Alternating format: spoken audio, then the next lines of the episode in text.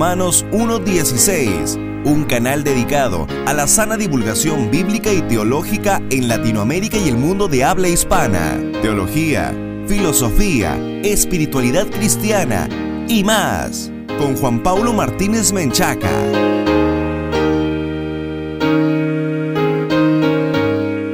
Bienvenidos patrocinadores y amigos a un nuevo programa de Romanos 1.16 el encuentro de divulgación bíblica y teológica para la gloria de Dios. Un enorme saludo a todos los que nos escuchan a través de Radio Faro de Gracia desde Delaware, Estados Unidos para todo el mundo. También un fraternal saludo a nuestra amable audiencia en Colombia a través de emisora Cielos Abiertos. Un abrazo fraternal para todos ustedes. Por supuesto, a nuestra flamante audiencia desde Ecuador, Guayaquil por el 99.7 FM en Sonidos en la Noche y desde luego también a nuestra audiencia en Honduras a través de la fantástica radio Halel. Si esta es la primera vez que escuchas Romanos 1.16, te queremos invitar a que visites nuestro sitio web oficial en www.jpaulomartinez.com para que accedas a los muchos recursos que tenemos preparados gratuitamente para ti. Romanos 1.16 existe gracias al esfuerzo de los patrocinadores que por la gracia de Dios están hombro con hombro con nosotros en esta tarea de divulgación bíblica y teológica para la gloria de Dios. No dudes en unirte a nuestra gran comunidad en www www.patreon.com diagonal Martínez. Puedes unirte desde un dólar al mes y podrás estar recibiendo acceso a recursos exclusivos, pero sobre todo la oportunidad de formar parte de este esfuerzo de habla hispana para llevar el estudio sano de la palabra de Dios a través de la radio, pero también a través del internet y de las redes sociales. Antes de comenzar, quiero compartirles una carta que nos envió Carlos desde Guatemala, que nos dice acerca de la bendición que ha sido en su vida el trabajo que realizamos en Romanos 1.16, dice Carlos lo siguiente, muchos en Guatemala agradecemos tu gran esfuerzo por agradar al Señor sin reserva alguna. Mil gracias por este contenido y por la dedicación que ustedes tienen en su programa. Muchas gracias Carlos, te mandamos un saludo hasta Guatemala, a ti y a todos los amables hermanos que escuchan este programa. Este es el tercer episodio de la serie salvación garantizada y este episodio se titula Una salvación que depende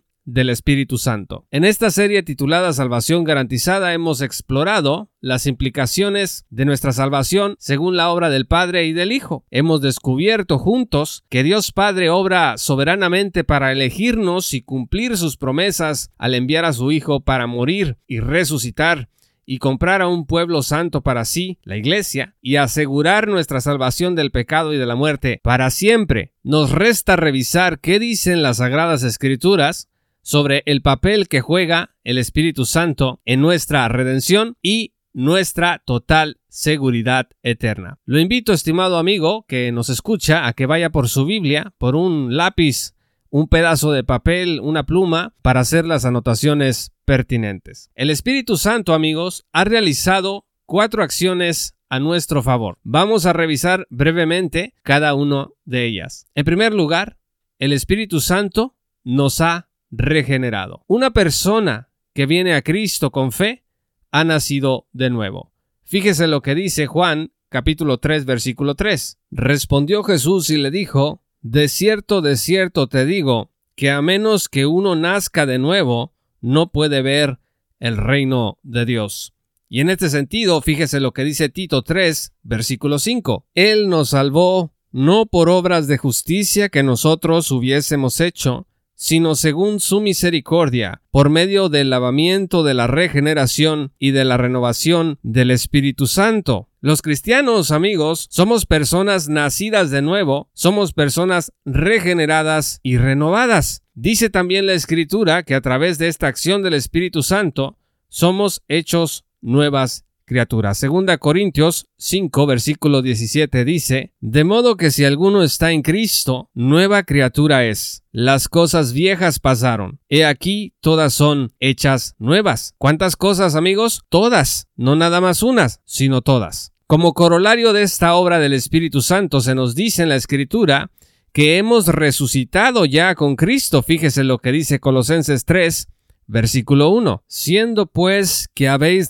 resucitado con Cristo, buscad las cosas de arriba, donde Cristo está sentado a la diestra de Dios. Es imposible que una persona que ha recibido esta gracia dramáticamente transformadora vuelva a su estado anterior. La salvación, dice Efesios 2, versículo 10, es obra de Dios, ya que somos nuevas criaturas.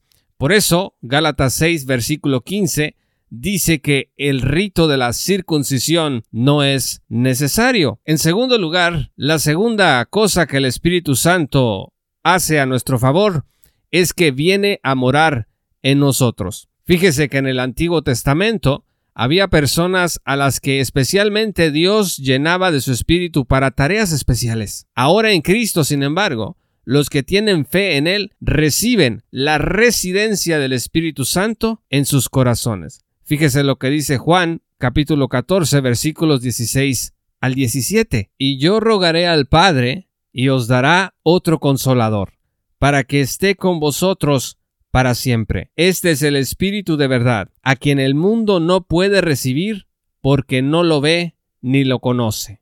Vosotros lo conocéis porque permanece en vosotros y está en vosotros. Subraye usted en su Biblia, se acostumbra a hacerlo, estimado amigo, que dice que Él estará con nosotros para siempre, no temporalmente, no solo si usted se porta bien. Esta morada del Espíritu comenzó en Pentecostés, si usted lo puede revisar en Hechos capítulo 2. Fíjese lo que dice Lewis Perry Schaeffer en esta parte.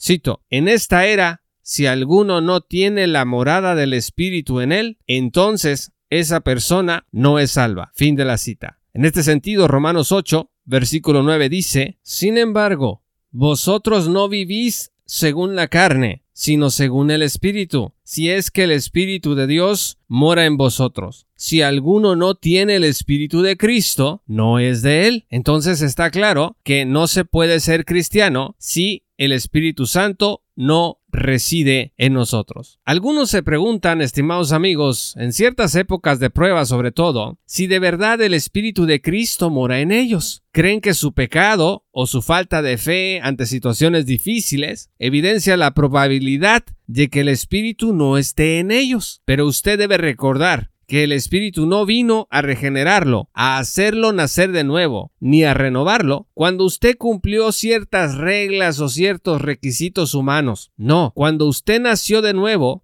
esa fue una obra únicamente de Dios, no suya. Y ese acto de una vez y para siempre, ocasionó que el Espíritu viniera a morar en usted para siempre, como lo vimos en Juan 14, versículos 16 al 17. Y este Espíritu Santo nunca se irá, como dice la Escritura, porque así como no dependió de usted que el Espíritu viniera, no depende de usted que el Espíritu se vaya. Dios prometió que siempre estará con usted pase lo que pase. Fíjese lo que dice primera de Juan 2, versículo 27. Y en cuanto a vosotros, la unción que habéis recibido de él permanece en vosotros, y no tenéis necesidad de que alguien os enseñe. Pero, como la misma unción os enseña acerca de todas las cosas, y es verdadera y no falsa, así como os enseñó, permaneced en él. Hermanos, este versículo 27 del capítulo 2 es el corazón de Primera de Juan. Este es un libro para evidenciar que la presencia de Cristo permanece en aquellos que permanecen en Él. Y la permanencia en Cristo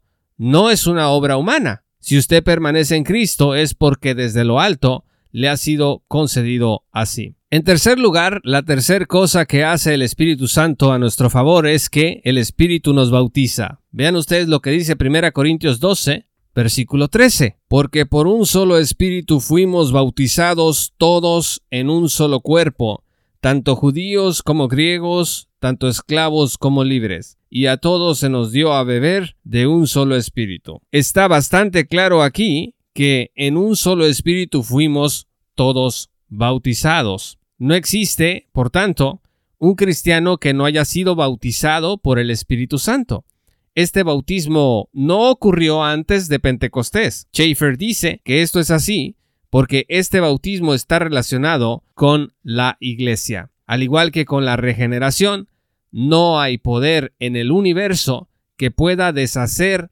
este bautismo que usted como cristiano ha recibido. Algunos se preguntan, ¿puede un pecado destruir esta obra de Dios? La respuesta es que no. Vimos en el episodio anterior que el Hijo es nuestro abogado. Por tanto, tenemos seguridad eterna. Esta no es una invitación a pecar. Esta es una explicación acerca de la naturaleza perenne de nuestra salvación y bautismo en el Espíritu de Dios. Romanos 8:33 dice, ¿quién acusará a los escogidos de Dios? El que justifica es Dios. Es decir, no podemos ser acusados por aquel que es el que nos ha justificado. Finalmente, número 4, la cuarta acción que el Espíritu Santo realiza a nuestro favor es que nos ha sellado hasta la resurrección de los muertos o hasta el momento de nuestro arrebatamiento y traslado al cielo y a las moradas que Jesús ha preparado. Vean ustedes lo que dice 2 Corintios 1, versículos 21 al 22. Y Dios es el que nos confirma con vosotros en Cristo y el que nos ungió. Es también, escuchen esto, quien nos ha sellado y ha puesto como garantía al Espíritu en nuestros corazones. Y en este sentido, Efesios 1, versículos 13 al 14 dice, En él también vosotros, habiendo oído la palabra de verdad, el Evangelio de vuestra salvación y habiendo creído en él, fuisteis, escuchen esto, fuisteis sellados con el Espíritu Santo que había sido prometido, quien es la garantía de nuestra herencia para la redención de lo adquirido, para la alabanza de su gloria. Hemos sido sellados por el Espíritu Santo. ¿Qué significa aquí un sello? El sello significa propiedad y seguridad. El Espíritu Santo es el sello, y donde Él mora, se está sellado. Este sello, dice Schaeffer, son las primicias de la cosecha que será completada cuando los creyentes en Cristo sean reunidos en el cielo. Por eso Romanos 8:23 dice, y no solo la creación, sino también nosotros, que tenemos las primicias del Espíritu, gemimos dentro de nosotros mismos, aguardando la adopción como hijos, la redención de nuestro cuerpo. Cuando usted creyó en Cristo, amable amigo, fue sellado hasta el día de la resurrección. Eso es lo que dice Efesios 4, versículo 30. Y no entristezcáis al Espíritu Santo de Dios, en quien fuisteis sellados para el día de la redención. A lo largo de esta serie aprendimos que para tener todos estos regalos, lo único que tenemos que hacer es creer en Jesús, la obra del Padre, del Hijo y del Espíritu Santo al no descansar en mérito humano alguno, hace posible que tengamos hoy una salvación garantizada. Si usted, amable oyente, aún no ha creído en el Hijo de Dios, que vino al mundo, enviado por el Padre para morir por sus pecados en la cruz, esta puede ser la oportunidad de que usted confiese que Cristo es su Salvador y su Redentor, que en los méritos de Cristo Dios le justifica eternamente. Espero, estimados amigos, que esta serie, Salvación Garantizada, no solamente haya permitido que usted como cristiano esté más seguro de su salvación, totalmente seguro de su salvación, sino que además esta seguridad sea la base para vivir las vidas santas que Dios quiere de nosotros. Muchas gracias amigos y patrocinadores por escuchar este programa. Si aún no eres patrocinador te invito a que te unas en www.patreon.com diagonal. Paulo Martínez para que accedas a los muchos recursos exclusivos que tenemos preparados para ti. Muchas gracias por escuchar este episodio. Yo soy Juan Pablo de Romanos 1.16 y que el Señor los bendiga hasta que volvamos a encontrarnos.